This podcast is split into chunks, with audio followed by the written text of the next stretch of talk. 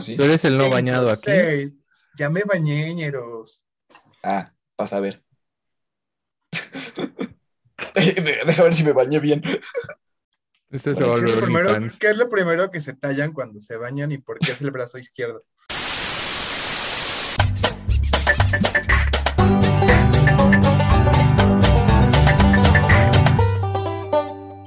Otro perro podcast. Hola, buenas noches, ¿cómo están? Bienvenidas, bienvenidos y bienvenidos a un episodio más de su podcast OPP, Otro Protegido Podcast, un show cómico, mágico, musical donde se discuten temas de relevancia política nacional e internacional.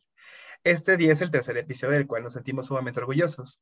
Esta noche tenemos la belleza, el talento, la inteligencia y la sensualidad de un servidor, acompañado de tres elegantes caballeros, de tres elegantes caballeros que enseguida les daré la palabra para que se presenten. Bueno, hola, yo soy Iker Sugasti, más humilde que Alfie, entonces nada más así Iker Sugasti. El blanco del grupo. Ah, Buenas, Don Alfi. Yo soy Jorge Silva. y Acá estamos Jorge Smith. para cotorrear. El vikingo de Miscuac. El vikingo y- de Miscuac. Exacto. Y yo soy Raúl Torres, servidor y amigo, rey de sus corazones. Listo, ¿Cómo pues. están el día de hoy, chavos? Todo bien, todo ¿Cómo bien. se sienten? ¿Qué tal el frío? Bonito, Pues- rico. No me gusta, pero pues ya que. Ya hacía falta, ¿no? Mira, yo como estoy en home office me vale madre, entonces. Yo como si tengo que salir y me mojo, no me gusta. Para Sí, pasarla no, de no, no. pijamita perpetua. No, y cruzar Polanco con lluvia es culerísimo. Sí, güey, ¿Por qué te puede pasar? confirmo. Pues bueno, antes de pasar a abordar los temas que queremos abordar el día de hoy, este, quiero hacerles el pequeño recordatorio que OPP Podcast no es otro podcast más de el podcast verso, donde se encuentran otro pinche podcast, otro puto podcast y otro puto podcast más. Somos otro P podcast, independiente de ellos. Tampoco quiere hacer, también quiero hacer la aclaración que no somos un producto más de la cotorriza o algún podcast asociado. Qué oso. Sí, no, o sea, aquí no vamos a empezar eh, con, con una conversación que comienza con. Estaba con mis suegros y acabó con. Imagínate que te meten un vapo del culo. Como el Somos pobres e independientes. Exacto. O sea, soy gordo como eslobo y medio judío, pero no soy tan. Y Jorge sí tiene la barba de eslobo. Exacto. No lo sé. Bueno, el día de hoy les traemos un tema muy importante a discutir, que es la lactancia materna. Hemos reunido un panel de cuatro hombres. Cuatro hombres blancos hablando de la lactancia materna. Un grupo muy diverso. el cáncer de mama. El día de hoy vamos a El cáncer de mama y la importancia de las mujeres para los procesos de construcción de la paz. Simón. Favor, No, no, no, ya en serio. Este, tenemos un- tres temas de importante relevancia nacional e internacional que dan mucho para discutir y sobre todo para el chismecito rico que se puede armar después, ¿no? El primero de todos es el regreso a clases, que de forma presencial en la educación básica, en algunos casos educación media superior para todo el país, ignorando aquello que todo nuestro gobierno lleva ignorando desde el principio del año, el semáforo epidemiológico. Después daremos continuidad con uno de los temas de los que se tratan de este lado del globo, que poco se tratan, que es el terrorismo después del 9-11. Y por último, la aprobación de la ley de juicio político aprobada el día de ayer, en la madrugada en la Cámara de Diputados. Este, pues, podríamos empezar con el tema del regreso a clases, si les parece bien. Pues, Adelante. eh, Pues dale, por- Pues, como esta vez la- recordatorios, es jueves 12 de septiembre. Entonces, hoy es jueves 2 de septiembre. Eh, pues este lunes, la siempre secretaria de Educación Pública y nunca gobernadora del Estado de México, Delfina Gómez, anunció que este lunes regresaron a las aulas 11 millones y medio de alumnos acompañados de 970 mil docentes repartidos en más o menos 120 mil escuelas a lo largo del país.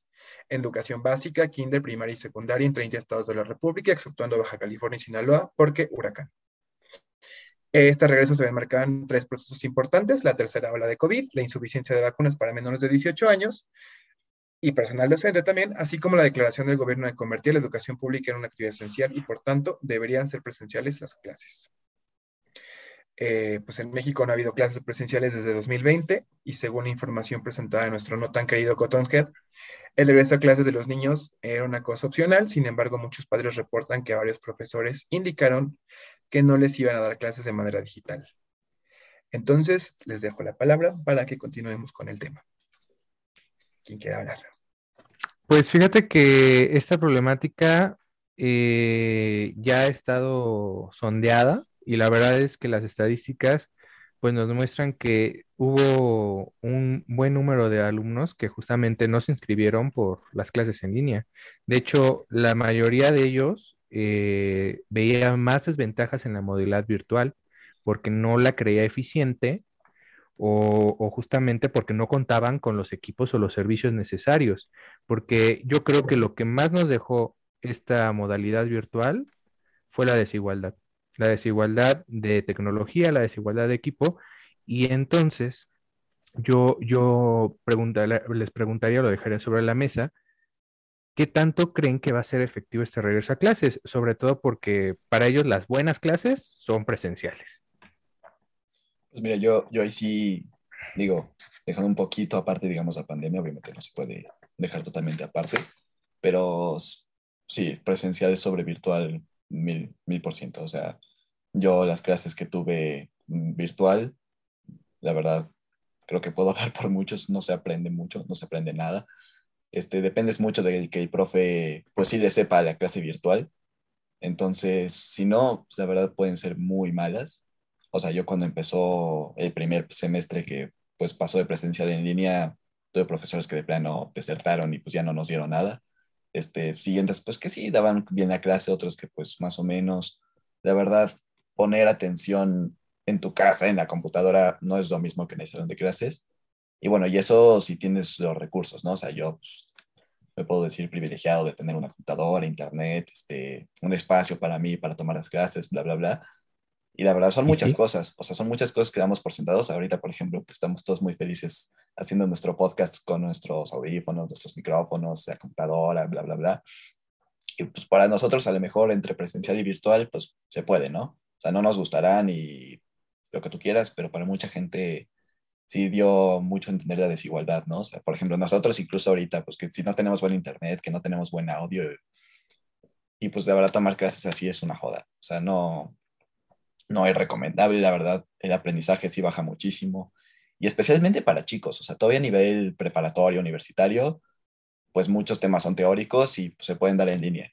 Y ahí, bueno, y estas las que se pueden teoría, teoría o sea, pues las que son ingenierías, médico, todo eso que es práctico, pues dime qué, aprendes en línea. Desarrollo de habilidades, ¿no? Sí, no, o sea, muchas, que son, muchas cosas son prácticas. Y por ejemplo, para un niño estar en una computadora, mantener su atención está cabrón.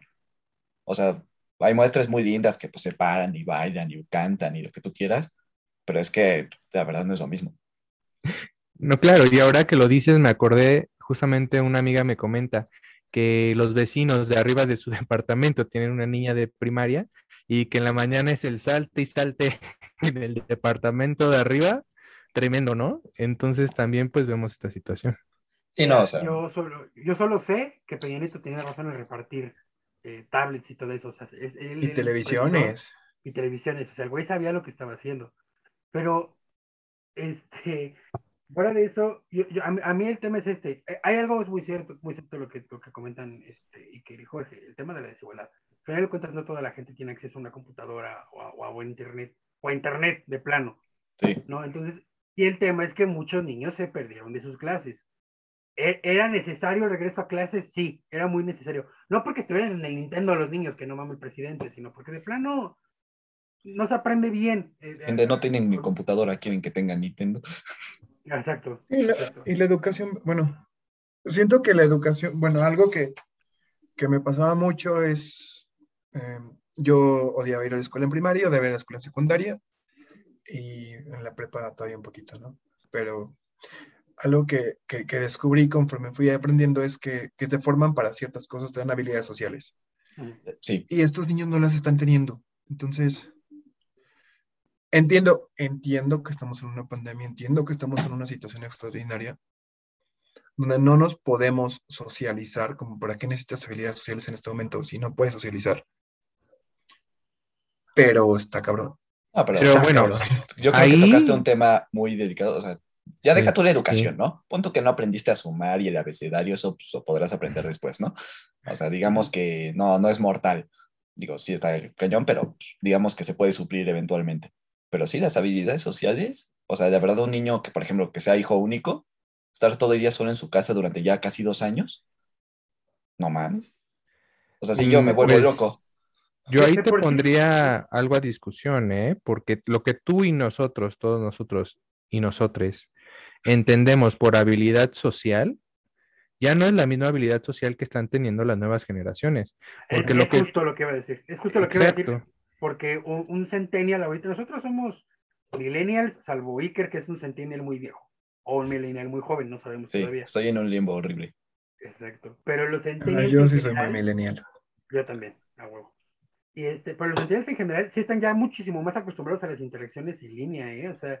Ah, no, o ¿por sea, no es que no estén acostumbrados, o sea, finalmente, claro que a eso vamos. Nosotros o sea, todavía nos tocó ir a jugar videojuegos a las casas de los amigos. Sí, o sea, o sea, claramente Ahí los tiempos han no. cambiado. Ah, claro que sí, cállate. Sí. Te digo que estoy en un limbo. Me tocó lo Ah, que tú a ti, cállate, tú pero eres de, tú eres de RBD para acá, cállate. No, yo soy de RBD, ustedes no. sí, a mí RBD me tocó, pero pues ya, ya era de moda. Cuando ¿sabes? la Wii estaba de moda. Uy, sí, mi Wii fue la primera consola que tuve. No, pero hay, hay un tema que yo quisiera poner sobre la mesa, realmente, y es la prevención. El riesgo siempre va a estar ahí, pero Sí. ¿realmente están logrando todas las medidas para un regreso a clases con Mira, el mínimo riesgo? Yo Creo que eso es lo más criticable. No. O sea, el regreso a clases era necesario, está muy mal planeado. O sea, las recomendaciones de la Secretaría de Educación Pública son ridículas. O sea, yo he estado viendo, por ejemplo, tú tienes que favorecer el aire libre, este, ventanas abiertas, etcétera. Recomiendan tomar el lunch, el receso en el salón de clases. De hecho, aquí tengo la guía, ¿eh? Donde dice eso. No, es que la guía es un, es un chiste, o sea, la, la hicieron... O sea, que, los niños coman, se quiten el cubreboca en un lugar cerrado. Sí, no, no, no, o sea, eso mira, es... mira, mira, de entrada, primero, fíjate, primero que nada, eh, ya sabemos que este, que este virus se transmite principalmente por, por el aire. Pensábamos que no, pero así es. Y eh, pensábamos que era más por eh, contaminación indirecta, es decir, tocar superficie contaminada. Sí, no, por superficies no. a los ojos y la boca. Hoy sabemos que no es así, que son muy poquitos los casos y aún inclusive los casos que son así son casos leves. Pero toda la guía en general hace demasiado énfasis en la limpieza, en la desinfección, en las pantallitas estas que ya, que hemos visto que no sirven para ni madres. Y Los cochinos tapetes estos, De hecho, No, estas una cosa más pendeja del pantallitas, pantallitas son perjudiciales, ¿eh? Porque no permiten la circulación. Ya hubo un estudio sobre eso. Sí, no, o sea, el-. O sea, todo baja que es por aire y necesitas ventilar el salón, que no haya tanta gente. Este, pues, por ejemplo, darle prioridad a las, a, a las como actividades al aire libre, que por ejemplo son las que más faltarían. O sea, clases de educación física en tu casa, pues, si tomar clases estaba cabrón, pues, la clase de educación física más. Entonces, pues darle prioridad a eso y no se lo dieron. O sea, ahí sí, por ejemplo, que sea híbrido, pues está más difícil porque pues entonces tienes que adaptar el salón de clases a que pues tenga una cámara que grabe en vivo, este, la logística de qué Cosa niños que van, no iba a no pasar. Sí, no, o sea, Por todavía eso no. mantienes el modelo digital, o sea. O sea, por ejemplo, Ah, yo en la escuela que iba, que era privada, pues sí lo están haciendo, ¿sabes? O sea, sí tienen los recursos. Y bueno, y pues también. Sí, pero tienen los en recursos honor a la para verdad, hacerlo. El sistema escuela educativo nacional los tiene. El sistema educativo nacional los tiene. O sea, No, y Sí, aunque los pero, a tuviera, ver, la verdad, la logística es, para hacerlo, no. es inmensa. O sea, si en la UNAM, Mira. en la- mi facultad fue un logro que tuviéramos proyectores, o sea, fue como con bombo y platillo los proyectores, pues porque no, no son 10 proyectores, son y cientos. sobre todo tú que venías de una escuela privada en la que el mayordomo te limpiaba las manos y te limpiaba la boquita a la una donde no hay papel de baño, pues sí está cabrón, ¿no? Y ahí sí había papel y jabón. Por ejemplo, hasta es- ese tipo de estupideces, ¿no? O sea, donde sí, el- la limpieza de manos, pues sí es esencial, ¿no? Pero pues que haya baños decentes en las Ni escuelas hay públicas. agua, ni hay agua. puta. Miren, baños donde vayan administrativos siempre hay cosas. En los de los alumnos, ¿no? Bueno, Jorge que era consentido Sí, y pero pues iba al baño de los profes, pero la gente normal no va a Ah, sí, yo me iba al baño de los administrativos. Yo decía, era "Ay, del club de las eminencias de acá". Lockhorn en prepa 8. Sí, hay sí, que sí. No, oye, pero ¿sabes qué es lo que a mí me preocupaba? Que Jorge iba a recoger su calificación al baño de profesores. ¿Por qué, Jorge? Ay, ni que fuéramos de tu carrera, Raúl. No, pero o sea, aquí tengo justamente la parte de lo de la ingesta de alimentos de la guía, página 35. Ahí les va el tamaño estupidez. Respecto a la ingesta de alimentos que se realizaba en el patio durante el recreo o receso escolar, lo cual era lo correcto, Sí, se aconseja llevarla a cabo en el salón de clases y en el lugar asignado por cada alumno o alumna. O sea, quieren que se enfermen. sí, sí, sí, sí, son estúpidos. Quieren Sí, que es, quítate el cubreboca, respira. Es como cuando vas en un avión no y te puedes quitar el cubrebocas. cubrebocas para comer. No, pero a ver, ¿cómo controlas que Pepito le diga, ay, dame de tus papas, ay, Eh, dame de tu esto? O sea, Mira, es que creo que ese es el menor de los riesgos, ¿sabes? O sea, si hay aire circulando afuera, o sea, obviamente, pues tienes que cuidar que los niños pues no se anden ahí juntando y lo que tú quieras, pero pues, es más fácil asignar lugares afuera, o sea, haces una pinche cuadrícula con masking tape, no es tan difícil, y dices al Pues mocoso, ahí comes tú. circulito, güey. Exacto, güey, ya. Y ahora, solo estamos hablando de las condiciones dentro del plantel escolar, pero el trayecto de estas familias, el transporte Sí. escolar, Claro. eh, este, todas las acumulaciones afuera del plantel, porque de hecho pasaron en, la- en las noticias hace poco este regreso a clases y estaban como toda la bolita de papás de alumnos afuera del, del plantel y pasando uno por uno por la puertita y es como, mm, no. Bro. Sí, o sea, ese es el mayor reto de regreso a clases. O sea, realmente pon, pon tú que los salones pues, perfectamente sanitizados, sana distancia, están ventilados, los niños no se quitan ni cubrebocas nunca, traen un cubrebocas decente porque luego traen cada mamada.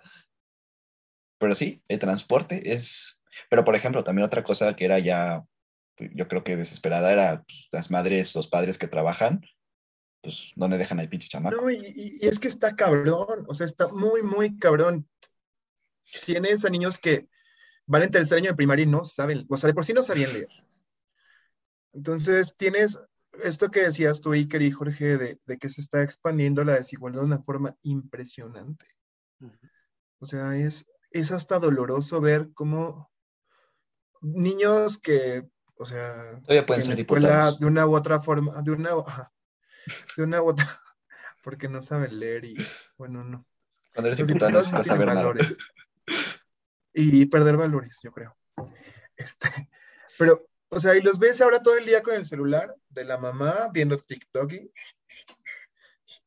Ese TikTok Ahí es muy viejo, tan viejo. Actualízate. O sea, No te quieras ver es cool. que. No, o sea, a mí me preocupa, a mí me preocupa realmente. No, sí, o sea, concuerdo. O sea, y sí, tienes sí. una. Sí, tienes un rezago educativo muy cabrón. Que de por sí ya está muy ñero. O sea, muy, muy ñero.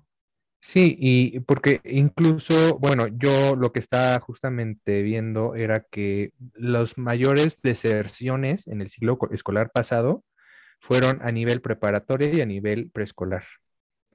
Eh, justamente con el 10% de los alumnos inscritos. Pero es que a nivel preescolar, una, si no estás con el niño todo el tiempo, porque tienes que estar con el niño en la computadora, ¿estás de acuerdo que un niño de seis años no va a estar así poniendo atención? Sí, ¿no? O sea, tienes que estar supervisando que esté poniendo atención, que pues ayudarle a usar la computadora. Y mientras trabajas, ¿eh? Porque no creo que el jefe Exacto, te o diga, sea, ay, no te preocupes, tómate la mañana para hacer.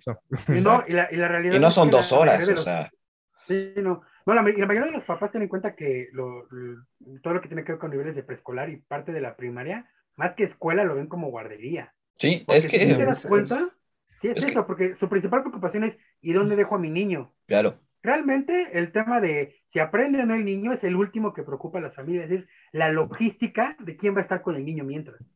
claro. Sí, no, y muchos es como, ok, lo de, va, tengo que salir a trabajar, la pandemia no me permite quedarme en casa, salgo a trabajar, lo dejo con la, mi mamá, lo dejo con la abuela y la abuela, esta brecha tecnológica generacional lo hace todavía más difícil. Sí, no, y en preparatoria, pues, digo, yo lo viví a nivel universitario, pues las clases no eran lo mismo. Este, pues si no tienes los recursos, pues está más cañón. Tus papás pudieron haber perdido el trabajo, entonces pues tú ya tienes que entrar al, al quite. O sea, finalmente sí, o sea, digo, la pandemia se chingó un chingo de cosas. Exacto. De hecho, esa, justamente que tocas ese tema, ese fue una de las principales razones por las que esta, esta población de preparatoria desertó, porque sus padres le- o les redujeron el salario o perdieron empleo por causa de la pandemia. Entonces era, pues, mijito, te le paras y te vienes a chambear porque no sacamos para, para, el- para comer. Entonces realmente el- la, la pandemia acentuó lo que ya conocíamos y lo que ya existía en el país, realmente. No, Sí, no digo, sacó nada nuevo.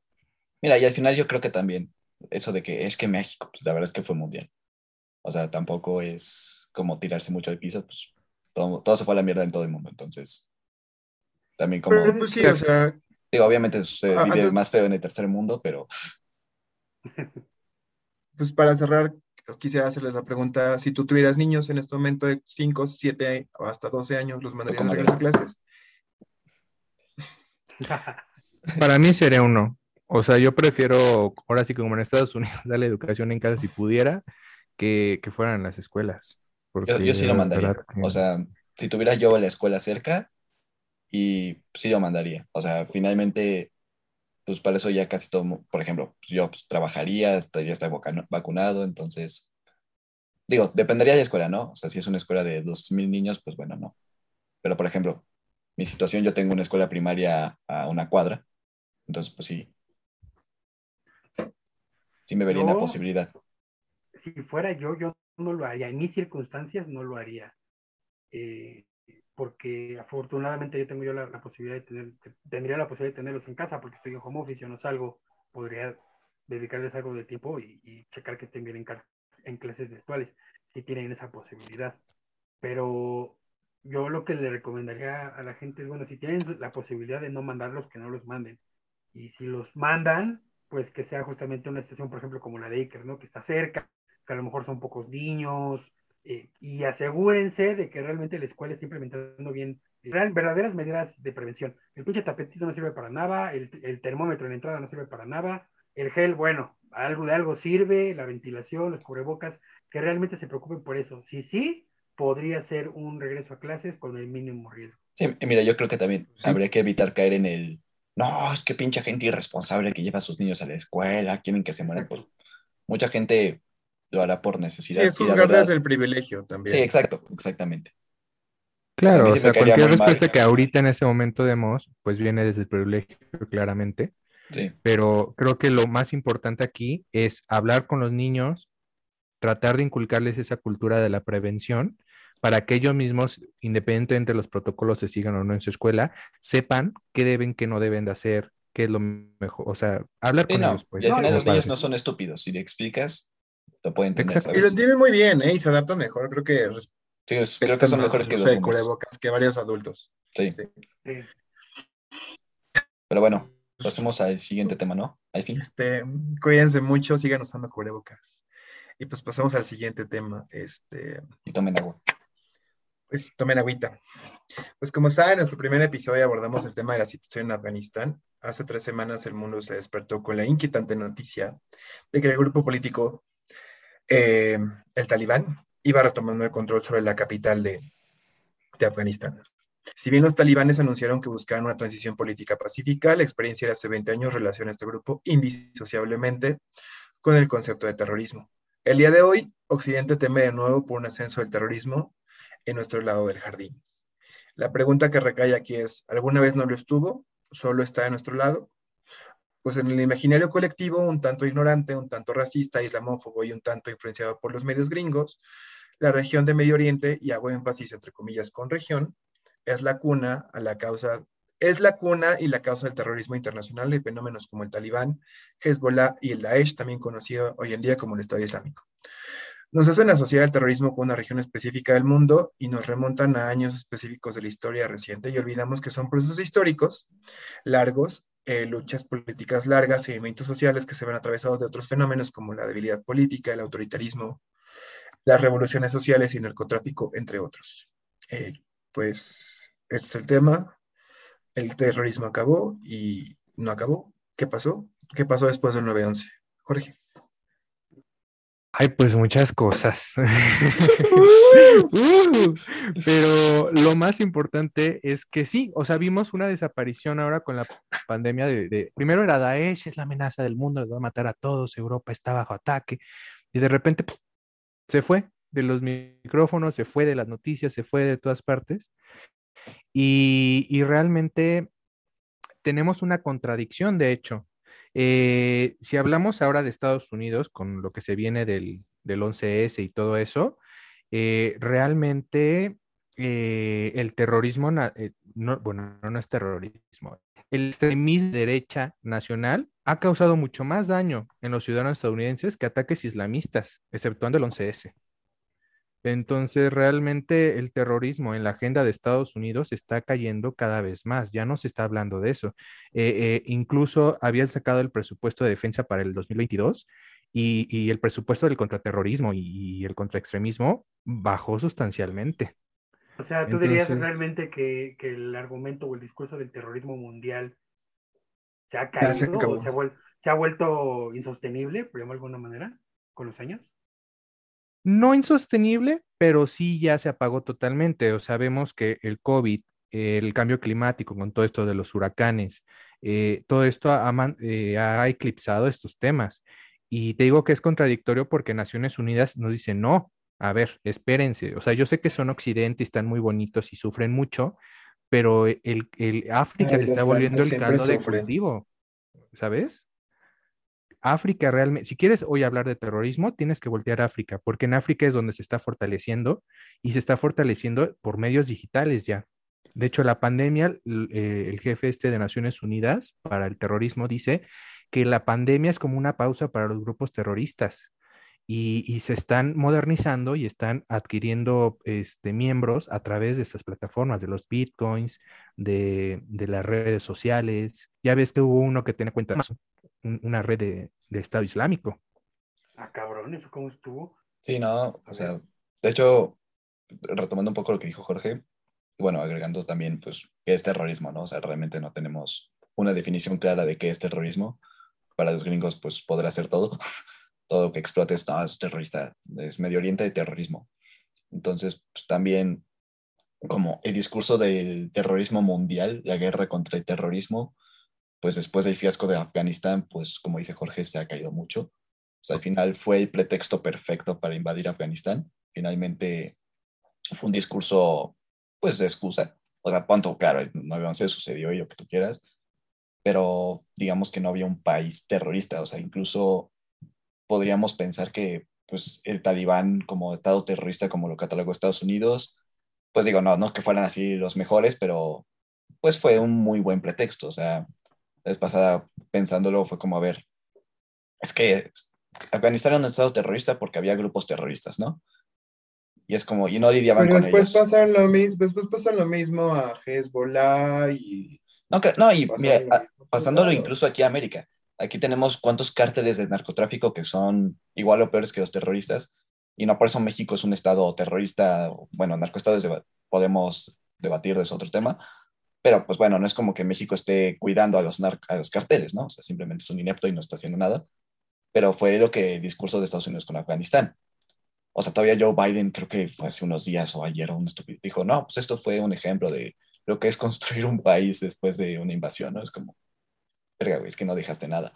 O sea, de hecho... Claro, pero sí, sí, hubo, sí hubo declaraciones de que consideraban a, por ejemplo, al ZLN como terroristas, entonces... Ah, no, sí, no, de hecho, de hecho era, era, fue, fue muy criticado y era muy peligroso que Estados Unidos catalogara a los cárteles como grupos terroristas, porque las leyes gringas permiten a los gringos, pues intervenir en países donde hay haya terrorismo. Entonces los gringos utilizan mucho eso, es que ese es un grupo terrorista, y puede serlo, o sea, no estoy diciendo que, que no lo sean ni que son puros cuentos, pero también es, el tema, los gringos usan para mandarte un dron y empezar a bombardear, pues a quién sabe quién. Y digo, hay veces que, pues, matan terroristas y hay veces que, pues, híjole, matamos a la abuelita de quién sabe quién. No, el, el tema real es que el derecho de determinar qué es terrorismo y qué no, e inclusive de la definición misma de terrorismo, el monopolio lo tiene Estados Unidos. Nadie más puede determinar qué es y qué no es terrorismo. Y mira, el Comité eh, contra el Terrorismo de Naciones Unidas no tiene definición de qué es terrorismo. Exacto, y ese es el punto. De hecho, hay un término, un concepto en inglés que es buzzwords, que son palabras que la riqueza en sí misma de esas palabras es que son, que no tienen una definición, que son ambiguas. Y creo que el terrorismo cae totalmente en esa categoría de conceptos, porque al final de cuentas terrorismo es algo que ya lo han desgastado de tal forma que, que se usa de una forma u otra, pero radicalmente. Vemos a Rusia o China usando terrorismo para reprimir grupos minoritarios, vemos terrorismo para justificar intervenciones extranjeras, vemos terrorismo para, para una serie de cuestiones que, son muy distintas. Y como tú dices, no creo que veamos en el futuro cercano una definición de terrorismo, porque es la riqueza misma de la terrorismo el, fin mismo del, ni el fin mismo del terrorismo, ¿eh? O sea... El, fin es causar terror, ¿no? Eh, o sea, el fin mismo, el fin, la finalidad del terrorismo es causar terror y obtener tus medios políticos, sociales, culturales, whatever, a través del terror, ¿no? E, e, eso es a lo que voy. Eh, van a decir que quema amador, pero bajo esa definición de causar terror para influir en una definición política o, social, eh, diría Noam Chomsky, él plantearía la pregunta, entonces, ¿no son todos los gobiernos culpables de terrorismo, inclusive el estadounidense? No, bueno, el estadounidense con más ganas. Bueno, el estacionamiento sobre, el estadounidense sobre todo, ¿no? Pero, pero Ah. sí, Pero digo, o sea, entonces realmente todo el mundo peca de eso. El problema realmente, es- bueno, el problema, el, el hecho realmente está en que, de nuevo, ¿quién define qué es terrorismo y qué no? ¿Y quién es culpable de terrorismo, no? Son los gringos, punto. Nadie más y puede. los medios, y los medios. Recuerden Ah. que el, que el terror se causa a través de la... A nivel la internacional, misma. porque a nivel interno cada estado define terrorismo como Sí, más no, le conviene. y Es como una decía hace rato, de o sea, ya está el terrorismo doméstico, como tú decías, Jorge, al principio, que ha causado pues más muertes en Estados Unidos, o sea, los más shootings tan famosos. Pues, ¿que Claro, ¿eso es y- terrorismo o no es terrorismo? Pues sí, sí, ¿no? Como dice Rulo, porque, bueno, no tiene un objetivo político, solo fue un loquito que se puso a matar gente, pero entonces, pero pues causó terror, ¿no? O sea, Un loco blanco, by the way. sí, white trash. Exacto. Y es que justo ahí va un término que acaba de surgir, obviamente, en la academia, que es el terrorismo estocástico. Ah, ¿En qué generación de la academia dijeron eso? Ah, pues en una academia muy refinada, Raúl, muy Ah, refinada. Donde salió Yolette. Ah, claro. No, pero fue Horacio Villalobos, porque les daba mucho miedo a todos. Eso sí no me tocó. Ay, yo creo que es la nueva en la que sí salió Dana Paola. Exacto. Seguramente. George, dinos qué es, es- qué, ¿Qué Estocástico. dice la academia? ahora cántalo. ¿Qué no es estocástico? esto- Estocástico. ¿Estocástico qué no es lo del esgrima? ¿Que se dan de estocásticos? Eso es No, no, estocada, no, güey. no es estoca, eso es Ah, estocada. Ok. Perdón, perdón. Uy, se me antojaron unas. Pues miren, ¿No, no es el restaurante este de carnes, el sirloin esto- esto- estocástico? Sí, la esto que es Ah, precisamente. ok. el Discúlpame. estocástico es ese mero. Discúlpame. Pues miren, el cirlón estocástico significa que son Terrorismo estocástico. actos de violencia aleatorios que son producto de una demagogia política. ¿A qué le suena esto? A ver, a ver, a ver, otra vez, otra vez, otra vez, otra vez. A ver, claro. son, son actos de violencia aleatorios que son provocados por la demagogia política. Es casi cualquier acto de odio. Sí, ¿Pero a qué le suena shootings. esto? ¿Por qué Ay. creen que surgió esto? Por ¿Sí los se acuerdan de la toma del Capitolio? Claro. ah, Que fue porque es que Trump llamó a esas acciones. sí, claro. Entonces, es, estos nuevos enfoques del terrorismo terror. también son muy interesantes, porque qué tanto también Es que, ciertos discursos de la mañanera podrían incluso ser tomados como esto. no, yo creo que está muy fumado, porque te puedes meter con... Es que Sí. los manifestantes ahora son terroristas, pues como que O de. Bolsonaro, o, No, o de que- Le Pen, o de algún político.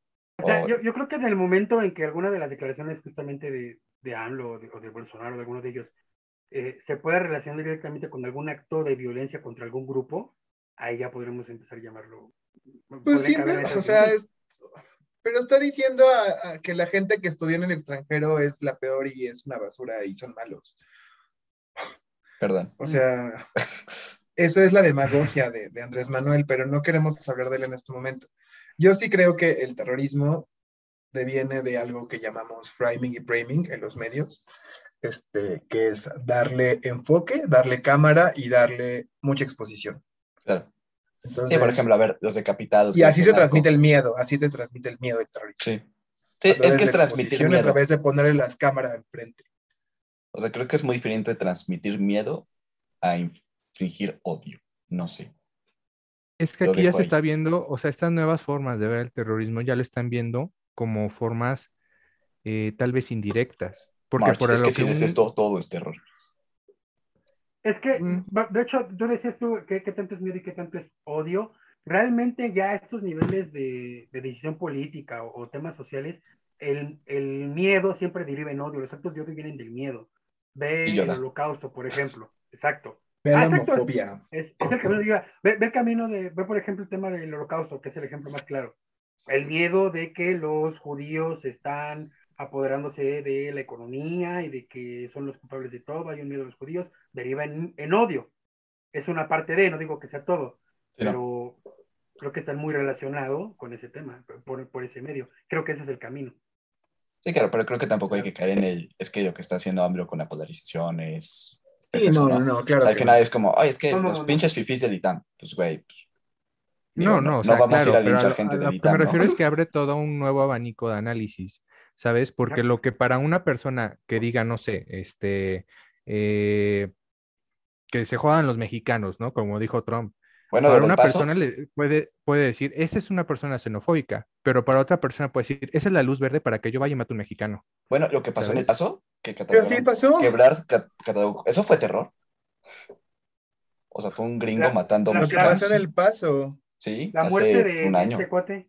No, la muerte de este cuate, menos de un, de un policía, ¿cómo se llamaba? Este, Puta, güey. Floyd. Floyd. ¿Sabes cuánto? Floyd. ¿Qué tan poquito? Ah, De otro negro que mataron los policías ya blancos. sé, de güey, qué específico. Unidos. Ah, Discúlpame, tienes razón. George Floyd. George Floyd. Sí. George. Hay que recordarlo. O sea, sí es importante. Pero e- Ese es el terror de Estado, por ejemplo, el institucional podría ser. Ya- Exacto. La Entonces, violencia del Estado. yo, yo siento que son nuevas categorías que están surgiendo para, para- hacer, aproximarse a poder catalogar Pero nos terrorismo de aleja. formas Pero, y nos aleja aún más todavía de poder saber bien qué es terrorismo. pero yo creo que yo creo que más alejarlo, y lo que pasa es que el paradigma inicial que teníamos del terrorismo ya se acabó, ¿me entiendes? O al menos ya llegó a su límite. Porque para nosotros el terrorismo era algo que ocurría en los países donde hablan raro y, Hablan raro, ¿no mames. Usan, usan y burka. hay camellos.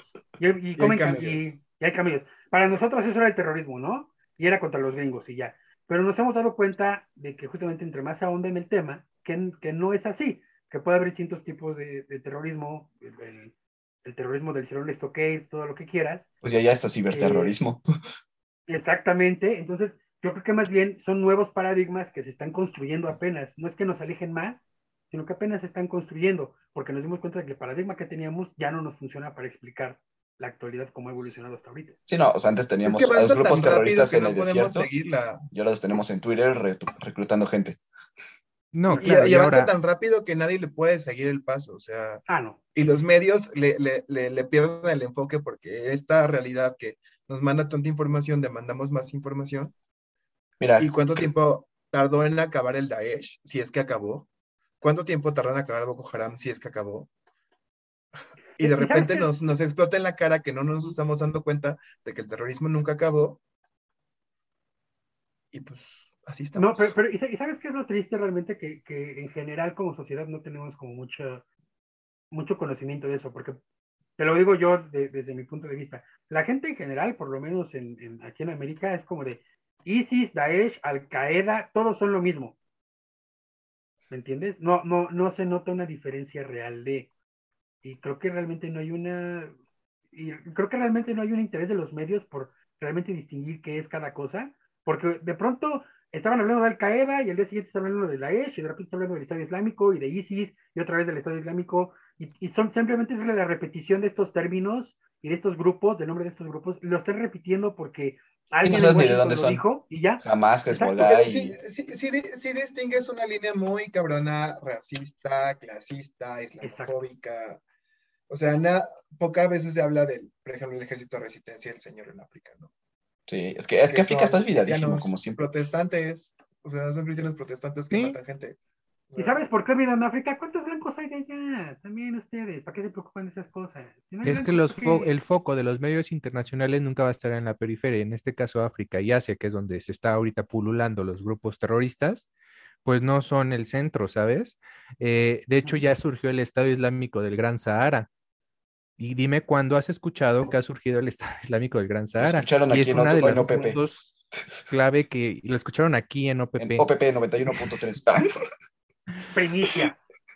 Sí, sí, sí, y este es un punto rojo en el informe de Naciones Unidas. Está diciendo, a ver, aquí se está cultivando grupos independientes, grupos con hasta 50 millones de dólares en capital y nadie está haciendo nada. Y, y de hecho se prevé que pasando la pandemia, porque es la inmovilización de todo ha también frenado a grupos terroristas, se estén planeando ataques a objetivos. Y nadie está hablando de eso. Y es muy importante.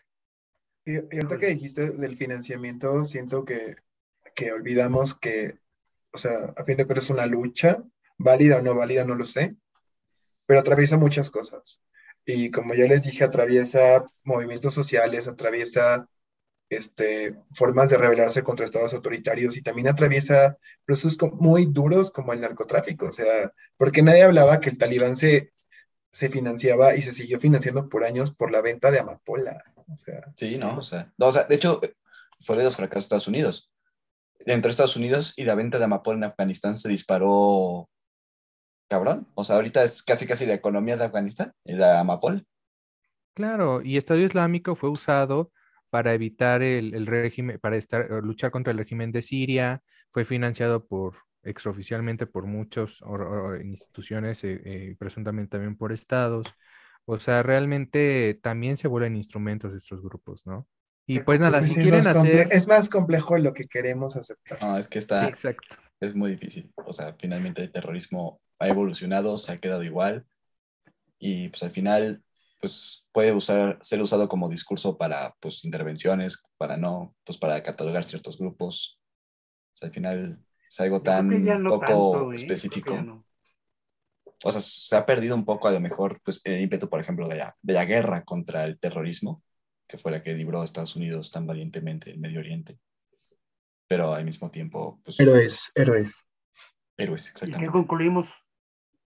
Pues mira, yo les concluyo que si quieren ir a hacer deporte extremo, se vayan a Siria, porque ahí han, encontrado valijas con hasta 1,7 millones de dólares enterradas alrededor de Mosul y otras eh, ciudades de Siria. Entonces, pues si quieren irse a desenterrar algún dinero, a ver si encuentran un... O ser enterrados ustedes. Pues, o ser enterrados ustedes, pues pueden ir a Siria o Irak. Yo concluyo que, que, no dejemos y no alejemos el foco de lo que es realmente importante, que son los ciudadanos, ¿no?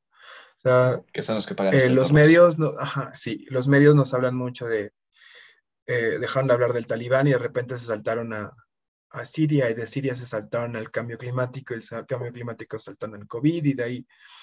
Y tantas veces cambia y esta realidad nos demanda tanta información que olvidamos que los procesos no han, no han acabado. Que vivimos en un mundo largos y los problemas no se solucionan porque se deja hablar de ellos. Entonces, no perdamos el foco de lo que es realmente importante, que son las personas, porque a pesar de que los medios dejan de hablar de eso y los gobiernos se traducen acciones de gobierno, los gobiernos dejan de intervenir en eso y dejan de dar dinero para Save Our Children, no significa que los problemas hayan acabado. Entonces, no, los refugiados siguen ahí, siguen... Los, los, refugiados siguen llegando, se siguen muriendo en el mar y ahora tienes a una nadadora olímpica que dice, ah, sí, empujó la barca para salvar niños, pero nadie está hablando de qué la llevó a eso. y los que no, y los que no lo lograron. Y cuántos no, no, lo lograron, y cuántas historias y cuántas personas no, no estamos hablando de ellas. No estamos reconociendo su calidad como personas. Y ya, no sé. ¿Alguien más quiera concluir algo? No, pues yo, creo, que cerraste perfectamente. Nos dejas sin palabras. Y eso no es fácil. Ay, bueno, pero no, no, quiero dejarlo sin palabras porque viene el chisme más bonito de este episodio. Bueno, pasa el siguiente episodio, como si no hubiera pasado. Que le Por favor, no olvidemos los temas. Bueno, siguiente tema. Que, le florearon la nariz a una alcaldesa, ¿qué? Ah, no, ¿verdad? No, ah, no, ese, ese, sí, no. Este va a ser exclusivo de Instagram. Vamos a meterlo exclusivamente en Instagram. Ok, va, va. ¿lo, ¿lo, vamos a cortar de aquí o cómo? Sí, lo vamos a cortar del sí, YouTube estaría cool. a, Instagram. Creo que está bien. Ah, va. Sí, porque son como tres minutos, ¿no? Así es, amigos. Si quieren ver lo que chismamos con respecto a la épica batalla entre alcaldes de oposición y granaderos imaginarios, pues vayan a seguirnos a Instagram. Estamos como podcast.opp. Hablando de necesidad de figurar y hablando de necesidad de, de pelear, pues vamos a hablar de la instalación de la nueva y flamante 65 legislatura que se instaló el día de ayer. Y como siempre, con grilla, chapulineo del peta morena y mucho glamour. Pues la madrugada del día de ayer, primero de septiembre, la Cámara de Diputados aprobó el proyecto de decreto por el que se expide la nueva ley federal de juicio político y la declaración de precedencia. Misma que endure. misma que endureció las exigencias legales para un posible juicio político al titular del Ejecutivo. Oh. Esta ley plantea, entre otras cosas, que se requiere una mayoría calificada para proceder en un juicio político contra el presidente. La votación para procesar funcionarios de otro, tipo de funcionarios es por mayoría simple y le están dando protección adicional al presidente de la República. Eso es creo que lo que, hay que ver. Esta, esta ley de declaración de procedencia es una nueva ley reglamentaria artículo, a los artículos 108 al 112, creo que son, constitucionales y establece causalidades para llevar a cabo juicios políticos y declaraciones de procedencia que habían sido modificadas recientemente. Eh, y pues les dejo la palabra y ahorita hablamos de qué es lo que encabrona a la gente y qué es lo que encabrona a la 4T. Uf. Pues a ver, abogado, Ayúdanos, por favor. A ver, pues para empezar, digo, creo que hay que entender un poco qué es como pues, el juicio político. Es un tema un poco, pues no sé, que no, sé, no suena mucho aquí. A lo mejor es más popular por su nombre en inglés, impeachment, que fue pues tema en la presidencia de Trump, que es impeachment es un juicio político, básicamente es lo mismo. ¿Y los brasileños también están familiarizados?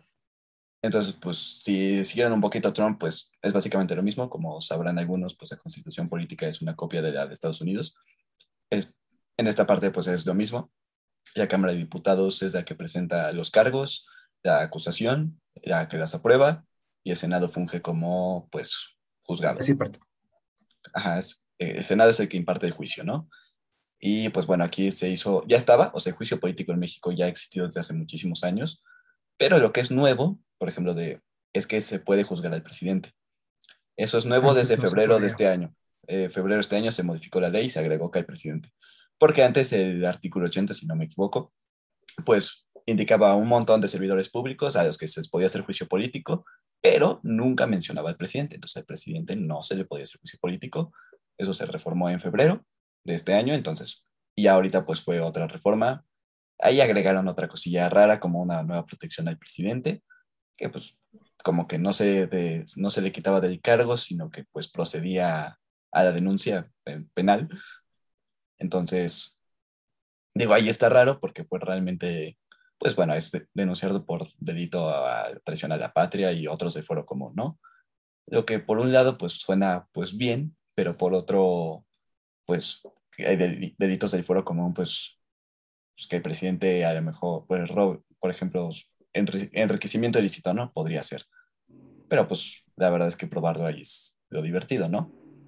Y digo, en un Senado... Sí, no, y, y si no lo quitan del cargo, pues va a estar cabrón que Exacto. no tenga los medios Pero- para esconder cosas. Pero a ver, a, a ver si, a ver si entendí esa parte entonces, porque ra- realmente no entiendo muy bien como, como mucha gente de nuestro auditorio.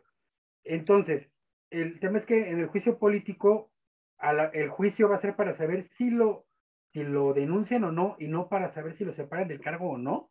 Ajá, algo así pasó. Algo así. que- Primero tiene que pasar por un proceso de desaforarse, ¿no? No, de hecho es eso lo lo que tengo quitaron. entendido. O sea, como que Ah, ¿eso es lo que quitaron? algo así. O sea, porque antes Exacto, o pues, sea- tenían fuero. A ver, Jorge. Porque literalmente dice que durante el tiempo de su cargo puede ser imputado y juzgado por lo que menciona Iker, eh, por lo que podría ser enjuiciado por cualquier ciudadano o ciudadana, ¿no? Eh, o sea, todos los delitos por los que puede ser eh, enjuiciado cualquiera de nosotros. Eh, y justamente, pero, pero en lo que causó el pleito es que se aprobó con un cambio de última hora, que no estuvo siempre dentro de los debates y todo. ah, ah, sí, sí. Sí, Jorge. Y, y que justamente que fue solamente eh, de mayoría simple pasarse a dos tercios de aprobación de la Cámara para poder enjuiciar al presidente. Mira, Pero solo para el presidente, y eso es lo que, y eso es lo que le enchila mucho a la oposición. es que yo que creo es que solo es- para el presidente. Exacto. Mira, está complicado, pero por un lado podría estar de acuerdo con esa medida, porque si de aquí te dejas en una mayoría simple, vuelves virtualmente muy fácil quitar a un presidente. Sí, o sea, Sí, si, si lo, si lo haces de otra con una manera, mayoría de oposición en el Congreso, te lo truenas. Exacto. Sí, no, es que si lo haces de otra manera, vuelves al presidente muy vulnerable. Eh, El tema aquí es este. Normalmente ese tipo de medidas como preferenciales, entre comillas, para el presidente, realmente son tradición histórica en México. No es nada nuevo. ¿Cuál es el tema? Que como se trata del presidente más poderoso que hemos tenido en los últimos 100 años y todo el mundo le anda lamiendo los huevos a Cotton Head, Bueno, Pues, más poderoso, un yo, yo lo pondría muy entredicho, ¿eh? O sea, poderosos, Yo sí todo poderosos del. PRI, nada. Es lo Ah, mismo. Cottonhead es Por eso, o sea, no es el más poderoso, Sí. o sea, Mira, yo digo que fue Cárdenas, Salinas y ahora este. De ahí en fuera. Yo diría no que este Salinas y Cárdenas Dejémoslo- era militar. dejémoslo en el más poderoso del siglo. ¿Les parece? De lo que va. Ok. me gusta. Sí, De los últimos sí. sí, porque Fox y Calderón. Peña no. no. Sí, pero no tenían un Congreso es- que le estaba lamiendo el culo. Entonces, realmente es eso, que como tenemos a un presidente, digamos que ahora sí, muy popular, extremadamente popular, como no se había visto en muchos años, que todo el mundo le, le rinde pleitesía, pues se vuelve un poco más sospechoso de que lo quieran proteger de esa manera. Pero según yo, esta ley no le aplicaría a él, ¿o sí? Sí, Eh, sí. sí, ahí ya, o sea, sí, o sea, ya pasa y no sé qué. Aquí no, lo de- aquí no es el tema, aquí no hay un tema de retroactividad de la ley. Sí, no, porque, está Porque siendo no presidente. es como en la revocación de mandato, o sea, no está cambiando las reglas del juego para ser presidente, está cambiando las Exacto. reglas del juego para los que ya están y para todos en realidad. Ajá. Sí. O sea, no lo podrías denunciar por delitos anteriores, a lo mejor. O sea, Ah, tendría sí, que ser sí. algo nuevo. Y yo, yo creo que más bien ahí va para proteger al siguiente presidente que pues quieren que sea de Morena, Que ponga él, ¿no? Porque, la verdad, tirar a Obrador no se va a poder, o sea, supérenlo. O sea, Obrador va a terminar su sexenio mal, bien, si sobrevive, ahí va, a que, ahí va a quedar. Y lo de las dos terceras partes, la verdad, es igual que en Estados Unidos. En Estados Unidos, impeachar a un presidente es imposible. O sea, tienes que tener una mayoría absoluta en el Senado o cagarla muy duro, como Nixon. Pero pues Nixon, pues tuvo la O casi. Trump, casi Trump también. Nada, Trump tampoco lo iban a impeachar nomás.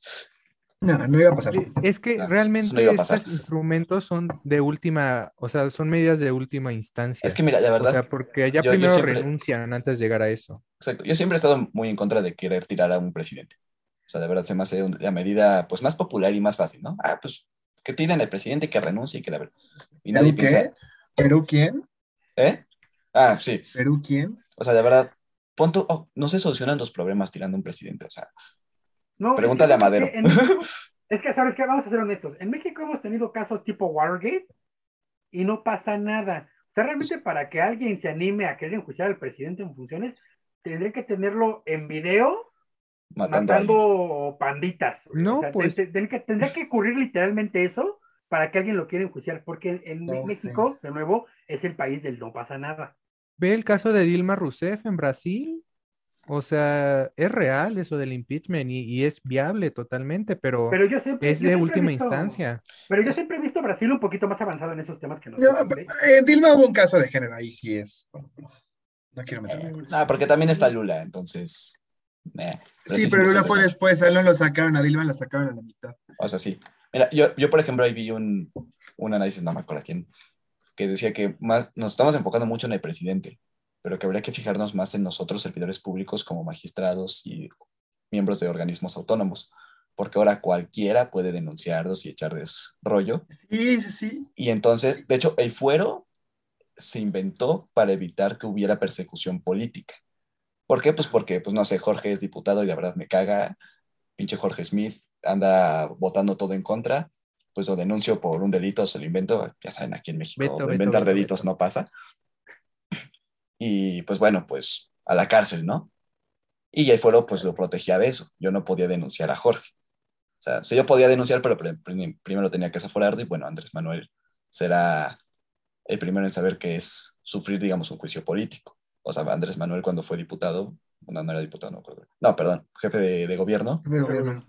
pues lo, desaf- lo desaforaron y pues ya lo iban a meter a la cárcel.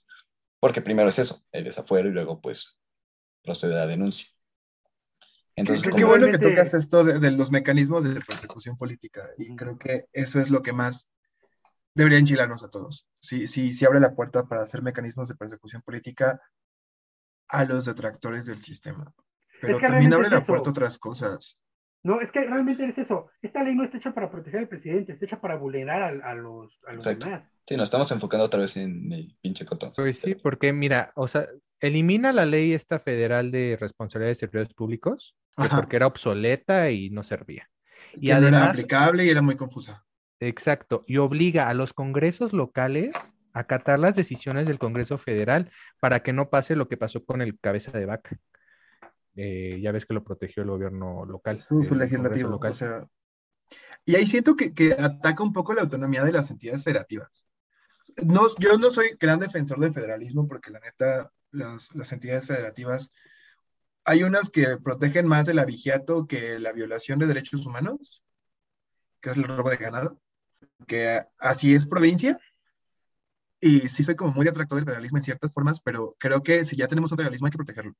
Y en este caso es valerles pito el federalismo y vamos a pisarlo y vamos a poner que el Congreso está superior a los congresos locales. Bueno, eh, pausa, ahí pues esta reforma primero tiene que aceptar los Mm. congresos locales. O sea, todavía falta.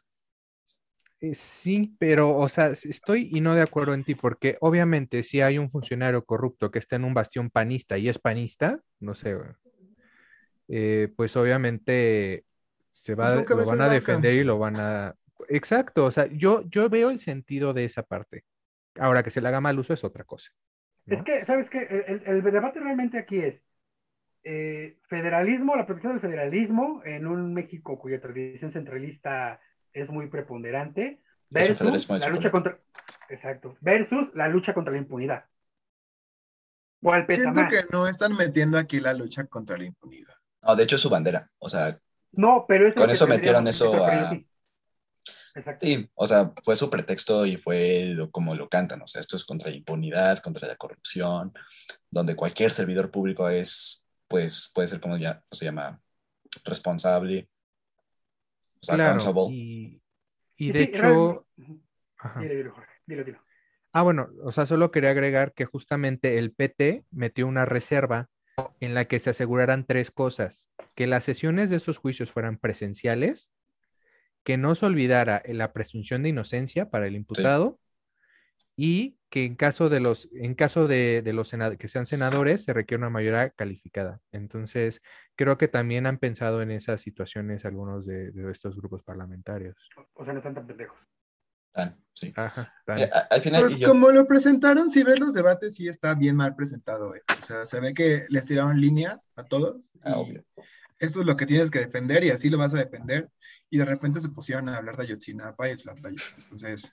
Es que lo, que te decía yo de que el debate realmente es la lucha contra el centralismo, eh, en, protección del federalismo, o la, o la lucha contra la impunidad, decías tú, es que no lo están haciendo por lucha contra la impunidad, no, pero sí lo están haciendo por luchar contra el federalismo en sí. yo creo que... Pero es, creo que es, o sea, la lucha contra el federalismo es... Nuestra opinión cambia según qué gobierno. Creo que ahí sí, yo, yo no era muy defensor del federalismo, se los juro, pero con este gobierno tan centralista, sí es como, espera, creo que es una forma de contener. Exactamente. Yo por eso soy tan y, y si hubiera sido en, en, el caso, por ejemplo, esto que les digo que, que, hubo, no recuerdo, creo que fue Tamaulipas o Sinaloa, que el abigiato era como de los peores crímenes que existían. Y podías violar y matar a alguien y te castigaban menos que si robabas ganado porque pues básicamente el gobernador y los diputados eran ganaderos. Esto pasó hace como 20 años, lo estoy, diciendo, ¿no? Pero ahí sí es como, entonces el, federalismo como que nada más responde a las necesidades de, los, de las localidades y... Esa es la idea de federalismo. no sé, no está tan padre. Sí, o sea, y ahí, ya no, ya no lo defiendes, ahí ya no lo defiendes. No, no promueve un desarrollo del todo parejo, ahí podría estar un poco de acuerdo contigo, pero Creo que la forma en que entendemos el federalismo en México justamente es lo que promueve. El federalismo entendido no como una pirámide de poderes, sino como una matriz de equilibrio de poderes, creo que sí puede en algún momento solventar ese tipo de desigualdades que tienes toda razón, ocurren en México, pero a final de cuentas, a como lo entendemos, híjole, sí está muy complicado. Pero... Yo creo que al final del de tema, pues el juicio político es algo más mediático que algo funcional y real.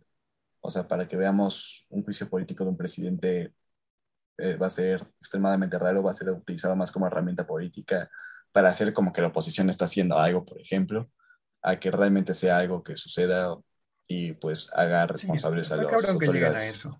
O sea, desde, mi, desde mi punto de vista esto quedó exactamente, bueno, no exactamente, pero quedó casi igual que antes. Sí, o sea, sí, sí, sí tuvo cambios. De riesgo, pero ya sí tuvo cambios importantes y digamos, pues, se agregó lo del presidente y lo que tú quieras, pero al final es algo que pues no se va a terminar por usar, o sea, es una medida como creo que fue ese Turral, ya muy final, muy extrema y que es más política, o sea, no es real. Yo, yo sí creo que lo van a usar como herramienta de persecución política, porque... O sea, eso sería muy grave. Aunque este señor diga que, que no, que no es de venganzas y que su, y que su crew no es de venganzas, sí lo son. Claro, y es un instrumento que se entiende de dónde viene, de toda esta cultura de corrupción e impunidad, pero que puede ser un mal uso, uno, y dos, yo siento que causa tanto revuelo porque toca algo que nunca se había tocado en México, que es la figura presidencial. y más eh, con un AMLO que, se, que como que vemos que luego como quiere volver ese presidencialismo del siglo pasado. Entonces yo siento que por eso también causa mucho revuelo, porque se toca una figura que jamás había tocado en la política mexicana eh, y que puede ser muy mal usada, como dice Alfie, pero que al final de cuentas se entiende por qué fue necesaria también hacerla. Pero también los efectos mismos, ¿no? O sea, por ejemplo, una parte de esta, de esta modificación es, vamos a extender los tiempos de inhabilitar funcionarios públicos. no sé si, o sea, cuando te, te procesan por alguna cosa, te inhabilitan de 5, 2 a 5 años, va a ser como de 7 a 10 años. Y pues con eso eliminas completamente la carrera política de un contrincante. Sí. Claro. O sea, Obvio, habrá que ver cómo va funcionando, cómo evoluciona, qué tan mal se usa, si se usa. Yo, yo, creo, yo creo que sí se ocuparía mucho como persecución política en este sexenio, pero yo creo que en futuros sexenios ya, ya no vamos a volver a ver un, un, un, un presidente tan popular y tan apoyado como este en muchísimo tiempo. Otra Yo pinche Eso decíamos del PRI, chavos. No es sé. que el contexto histórico Mm. era muy distinto, ¿sabes? que define popular. O sea, Obrador sí es popular. Y O sea, no sí, era popular, los, los- era los de con- agua. los con- ajá, los contextos históricos cambian, pero siento que, no sé, que los Pero- países tenemos tendencias a ser estúpidos y a repetir como nuestros errores a huevo. Sí, de hecho sí se va a repetir, pero te digo, no creo que ocurra en mucho tiempo. Fácil, unos dos, tres sexenios, yo no creo que vuelva a ocurrir. Fácil. Oiga. Después, como toda la vida en este país, ya veremos. Porque eso hacen. Este, pues, ah, generan un arma política para sí mismos y de repente esta arma política se, se regresa contra ellos mismos porque no tenían en cuenta que, chin, sí, claro, en un futuro el presidente podría no ser de nuestro partido. Sí. Lula. Exacto. Hola. Pero Pues bueno. Saludos hasta su Brasilia. Conclusiones de esto, chavos, chaves, chavitas, chavites. Pues nada más somos chavos, güey. Pues, pero está bien. Ay, no sé, güey, yo no estoy asumiendo tu género, perdóname. Ah. Bueno, ¿cuáles son sus Toma pronombres y cuáles toma- son? Toma Bueno, tu estrellita, güey. vamos a, vamos a cerrar esto. Decimos nuestros pronombres en nuestras redes sociales, por favor. Ah, perfecto. Ya empieza. Pues vas a ti. No, pues, o sea, hay que, yo, yo, yo sí soy de la idea de que, pues, hay que tener cuidado con lo que hacemos. Yo sí creo que, que esta, que esta decisión se puede usar como, como herramienta de persecución política. Sí siento que pone un poco en tela de juicio el equilibrio de poderes y sí siento que pone un poco en tela de juicio la autonomía de las entidades federales. Ya les dije mi, mi opinión al respecto pero sí siento que está trastocando como ciertas cosas. Pon tú que no se deben de tocar, porque o sea, los poderes tienen que balancearse siempre, pero como que está picando la cresta, o sea, cosas que tal vez no debería tocar tanto Claro. o con tanta insistencia. Esa es una. Y la otra es que esta es una nueva legislatura, o sea, es la instalación de una nueva legislatura. Esta sí es academia. Esta, esta ley no se esta, legis- esta, esta no se, esta iniciativa no se discutió lo suficiente, ya el dictamen ya había pasado hace como tres semanas y el Congreso lo votó apenas y la mayoría ni siquiera lo conocía. Sí, no. Y de hecho es algo que, que reclaman mucho los del PRI, los del PAN y los del Mo- Movimiento Ciudadano, como es que no lo conocemos lo suficiente, hay que discutirlo más. Ahí sí tenían razón. Sí. Este, y cuando decíamos, no, pues es que en esta legislatura Andrés Manuel no va a tener la mayoría, pues no, pero quedamos. Al parecer sí la tuvo. Sí. Y creo que esto se enmarca un poquito en el que todavía no se asignan comisiones. Ya cuando se empiezan a asignar comisiones, ya pues PT y Verde van a empezar un poco a jalar para su molino, Pero por ahora quedamos con que no tenían mayoría. Quedamos. Quedamos. ¿Y Quedan pronombres? Quedamos. Ah, no, pero eso es después, ¿no? O sea, ya Ah, cuando bueno. despedamos.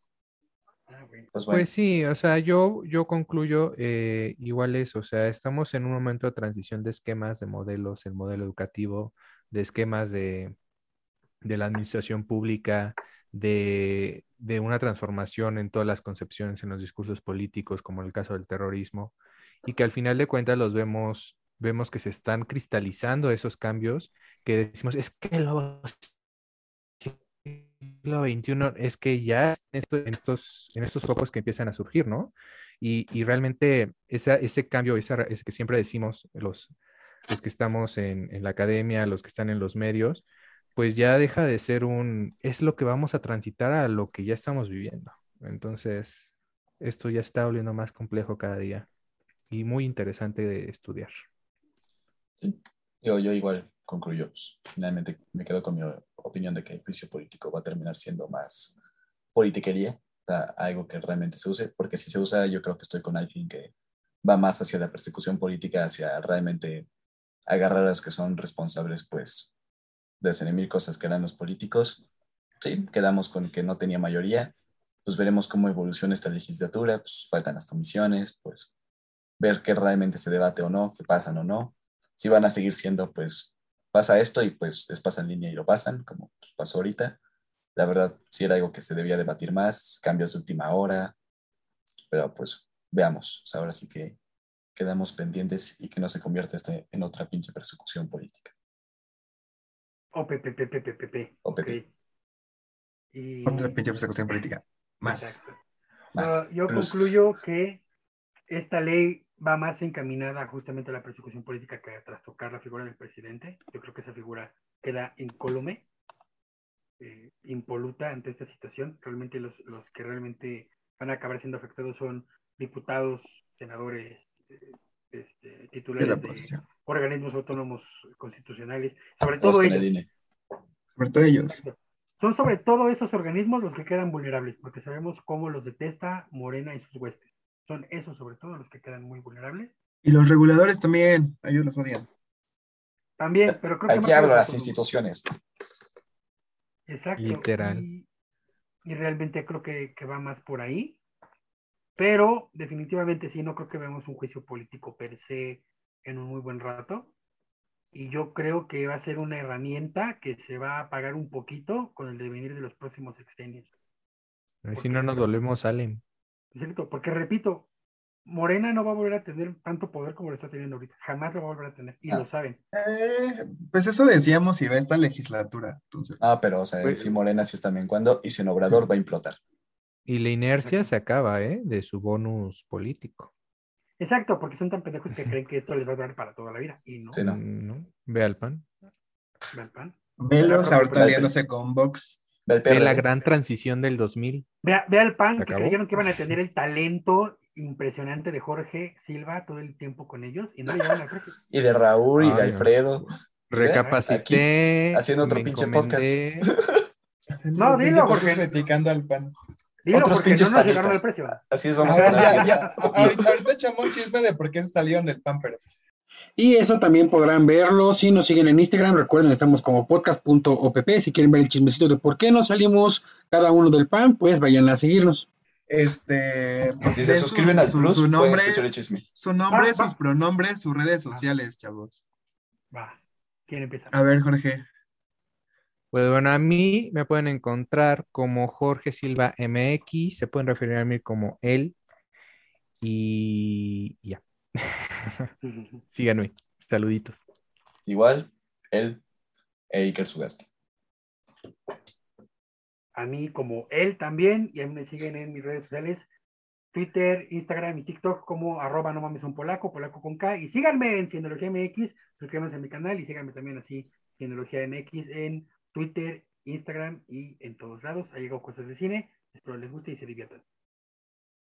Justo, qué gusto. Y yo soy Alfredo Sánchez. Mis redes sociales en todas las redes son Alfimar, Alfiemar, como Martín, 93. Y mis pronombres son él, suyo y siempre seré suyo, bebés. Este. Más si van a su OnlyFans, yo ya, yo ya me suscribí, está interesante. sí. Ojo. Contenido de calidad. Contenido de calidad. Ahorita Próximo tema, la reforma OnlyFans. Y bueno, nos despedimos. Y sigan obviamente a OPP en sus redes Sigan sociales. OPP Podcast en sus redes sociales, Twitter, podcast, en Instagram está como podcast.opp y en YouTube nos pueden buscar como OPP Podcast y en Spotify también. Gracias. Pues, adiós. Que tengan buena noche, buen día o buena tarde. ¿Por qué salieron del pan? Ahora sí cuenten el chisme. ¿Por qué entraron ver, para empezar? Otro Pri- Empecemos por el principio. podcast.